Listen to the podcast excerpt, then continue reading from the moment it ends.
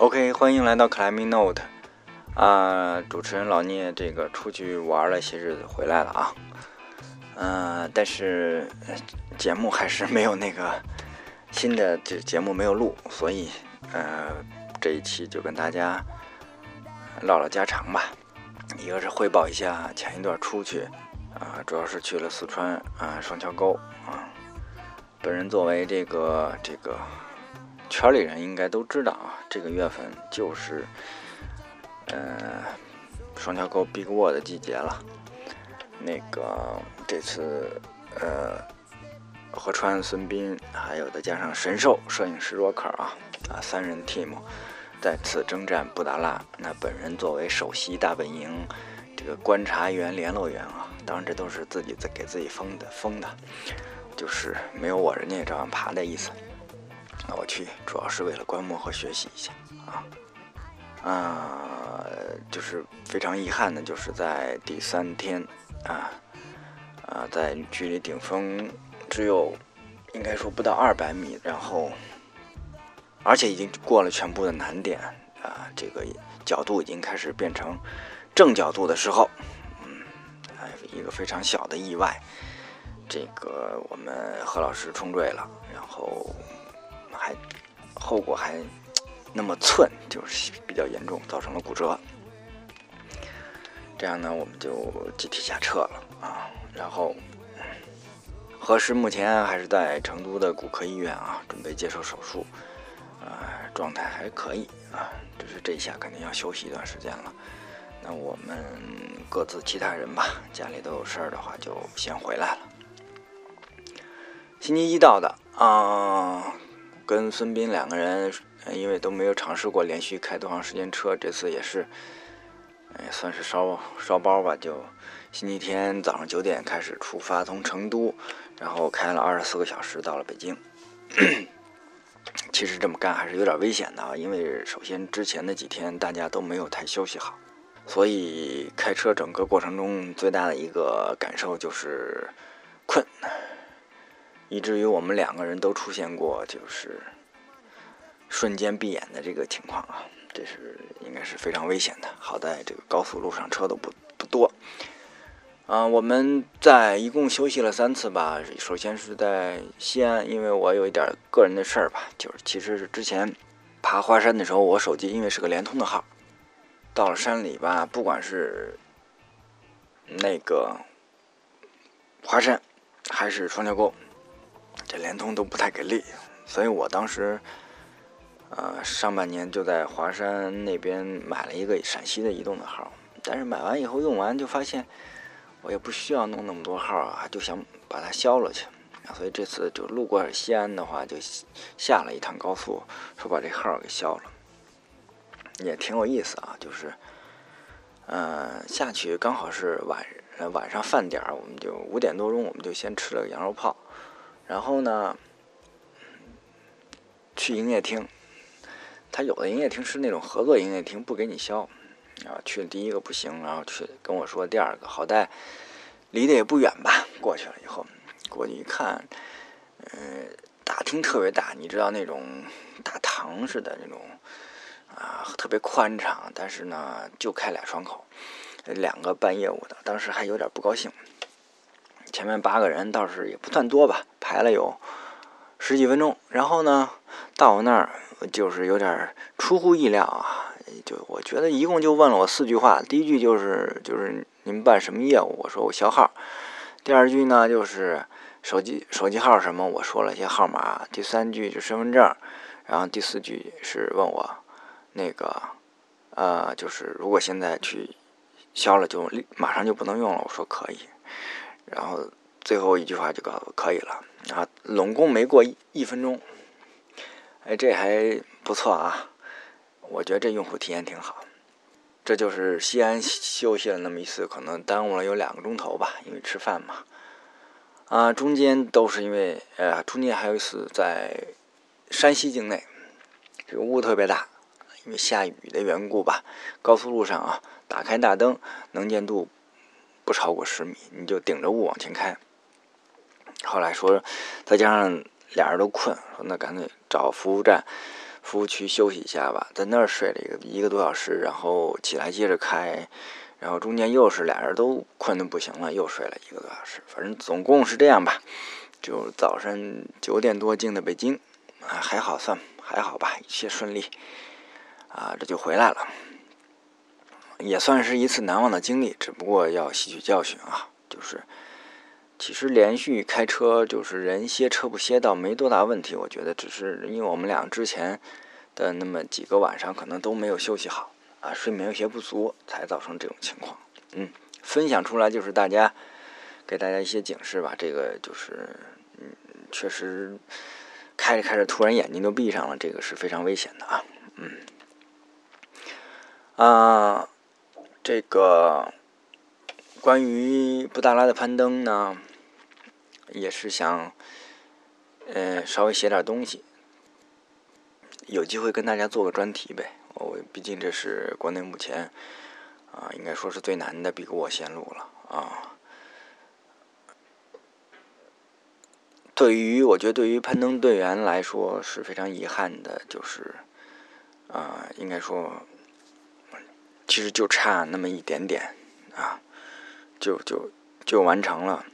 啊，应该说就能就能够创造历史了，但是，嗯，远征嘛，就是这样，嗯，很多事情都没办法预料，嗯，但是对我对于我来说，一个一个想想去爬这个的人来说，一个初学者来说，那我我自己本身确实受益匪浅，因为你不光经历了他的前期准备，中间的攀登啊，虽然我没有上去，但是其实在啊，大本营我有望远镜看的还是比较清楚的，然后甚至这次还经历了救援，啊，整个过程吧，嗯，应该说学到了不少的东西，呃，也也有助于我更清楚的认识这项运动吧。好，这个我们以后整理整理，可以再细说一下这个这个呃事情，啊，今天就不多讲了。其实回来几天，呃，我不知道。我觉得好多朋友应该都有这种感觉吧，就是你出门一段时间，这次应该是不到二十天吧，回来都有一种，因为你在山里待着嘛，生活特别特别的简单，每天就是吃饭、睡觉，然后有时候看看书，像他们来说就是攀登，对不对？非常非常简单。你再回到大城市里面，总会有这么一个，有那么几天吧，起码是。你可能就有点懒洋洋的，什么也不想干，什么也不想做的这种状态。啊，我这两年好一点了。我记得我二零一零年第一次去库尔比，那是我第一次跑出去攀岩，然后时间还比较长，二十天。然后回来的时候，啊，我记得头一个星期人都飘的，就是就是有点跟现实不真实的感觉，就是那那种那么强烈的感觉。然后大约整整一个月以后，你才能。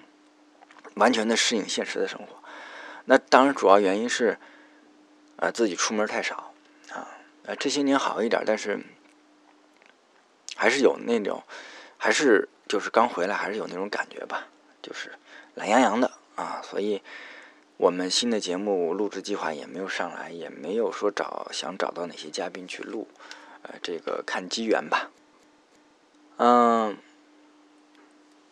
其实。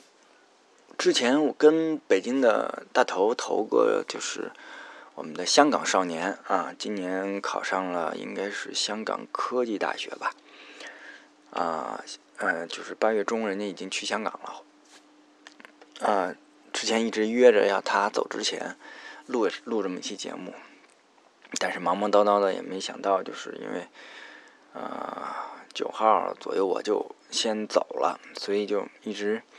当时一直说不着急不着急，结果这一下就给错过了，稍微有点遗憾啊。但是还好，就是也不是见不到啊。头哥虽然是啊香港身份，但是其实是正经，我理解啊，是北京攀岩圈成长起来的克莱姆啊。他的这个攀岩经历就是从北京开始的啊，包括以后后后面主要是在泡在白河啊，是我们白河社区的一份子。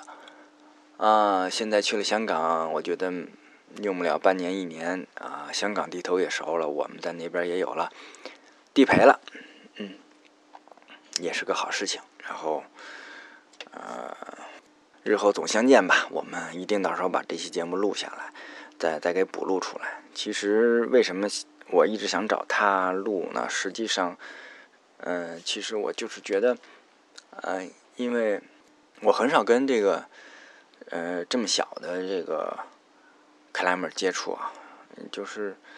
但是头哥还是有他不一样的地方，嗯，我理解是，啊，非常的相对来说非常的独立了，啊，有一些自己的想法，啊，有些自己的，呃，就是不一样的地方，嗯，包括他一直上国际学校，可能也我也是好奇吧，我是没有机会再上什么国际学校了，所以我就想知道知道人家这国际学校跟这咱们这个国内的这个学校。啊，这国内的这些呃公立的、私立学校的这个这个有什么区别呀什么的啊？这其实就是我想做这节目的初衷啊。回头把这期给大家补上，听听我们聊聊啊国际学校的故事。北京的攀岩社区其实还是有这样的特点，还有它的包容性的，就是不要说这个香港籍啊，就是据我所知有好几个。我们外国朋友啊，美籍的，啊英籍的啊英国的，那都是其实他的整个的攀登经历，有的是开始，有的是主要的攀登经历都是在啊北京，在白河啊，这个是整个我们大家庭里面的啊不可分割的一份子，所以啊攀登社区实际上我理解是非常的国际化的，大家其实。反正我觉得不应该有那么多啊地域性的概念啊，这个是我非常喜欢的地方。嗯，这就说到节目著作了。嗯，头哥这个确实没法录了啊，那个要要等一等，后面等把这懒劲儿过去了，那个就抓紧再找嘉宾来录啊。现在有一些意向的都是都是主持人太懒吧，一直没有那个。往上那个去跟进啊，咱们慢慢来吧。还有一个问题，其实是，嗯，最近想把一些原来的那些节目的列表在公号上整理出来发一发，因为有些后来关注公号的朋友，可能那个。嗯，因为他没有下载那个荔枝 FM 的 app，所以他可能看不到往期的节目，所以我们把这个链接准备分批的再给大家放出来，大家挑有兴趣的去去看一看。但是那因为每一篇他的公号发的文章，它有字数限制，所以可能就不能够把那个文章，就是每一期节目的简介给发上去了，大家只能自己点进去看一下了，找有兴趣的吧。这是最近想做的另一件事情。还要特别说明一下，就是微信公众号，有些那个朋友在微信公众号上留言了，但是特别遗憾，就是他他有一个回复的时间限制，好像是超过四十八小时以后，你就我就不能给人回复了。哎，由于吧，咱们这个其实关注的人不多，留言的人也不多，那个而且这个公号留言应该是没有那个提醒你去看的这个功能的。所以有时候我一忙，可能就两天都没登上去过这个公号。等我登上去的时候，发现了人家留言，但是已经没法回复了啊，稍微有点遗憾啊。就是也也也，呃，非常不好意思，就是那个，呃，大家就是有想啊交流留言的啊，不妨直接关注一下啊，克莱门老聂的这个，那老聂是中文啊。就是克莱门老聂的这个微信啊，我个人的微信，那大家加起来以后，直接直接有什么问题咱们交流就好了。嗯，这是特别说明的一个地方。好，那基本上我们关于攀岩、攀登的这点事儿，这期就说到这里。最后，最后我们聊点稍微奇怪的话啊，因为克莱明 note 嘛，我们 climber 的生活。生活其实也包括各方面，包括情感的部分。最近稍微有点感慨啊，就是身边连续两个朋友啊，一个男的，一个女的，当然这俩人不认识啊，哎，事先说明都是因为感情问题，有比较长的时间，都几个月了，都一直走不出来。啊，其实这个在我自己二十多岁的时候，我是不太理解的。那因为我不是这样的人，那肯定觉得你这有，特别是特别是老爷们儿，你有什么就是拿，你要拿得起你就放得下啊，就是主要这种观点。但是其实现在，呃，人已经接近呃，马上就四十岁了。我觉得成熟的一个标志吧，其实就是你好多东西你能够更宽容一点，更更啊，可能理解一点吧。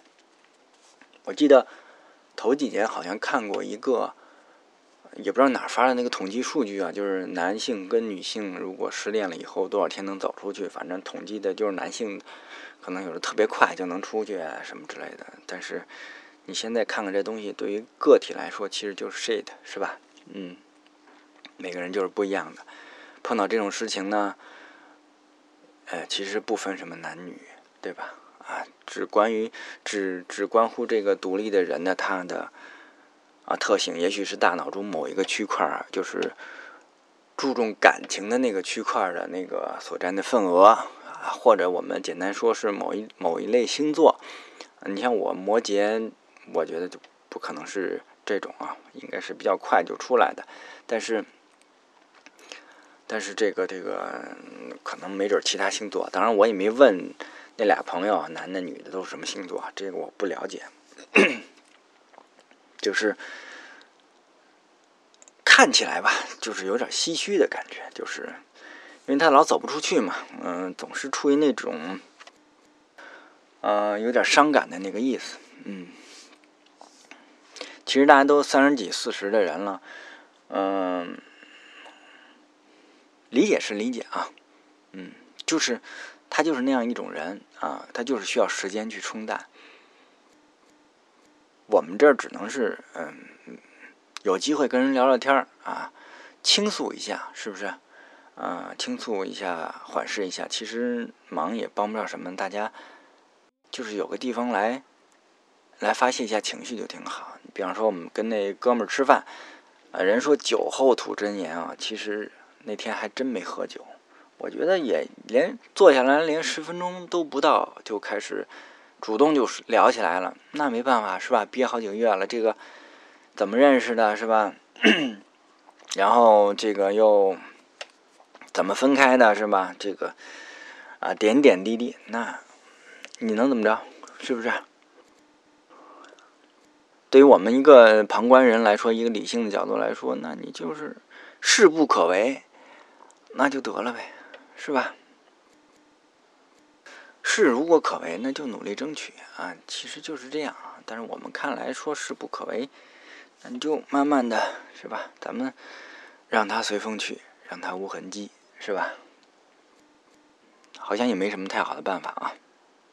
其实多攀攀岩有好处啊，因为攀岩是一个特别专注的事情，你不可能你爬的时候还想这个，想这个你就爬不了了啊。总之吧，祝福一下咱们这个，其实都已经三十几、四十的人了，生活中其实你不管是家庭、事业，还是所谓上有老、下有了、下小有小之类的啊，压力都蛮多的。嗯，好多东西，事情一多，你那个那那点事儿就不算事儿了，它就过去了，对吧？嗯。好吧，时间会冲淡一切的。那个，我们这期节目，呃，就到这里。呃，祝大家都好好的。那个，也祝我们这个何老师早日康复啊，重新征战。谢谢大家，我们下期再见。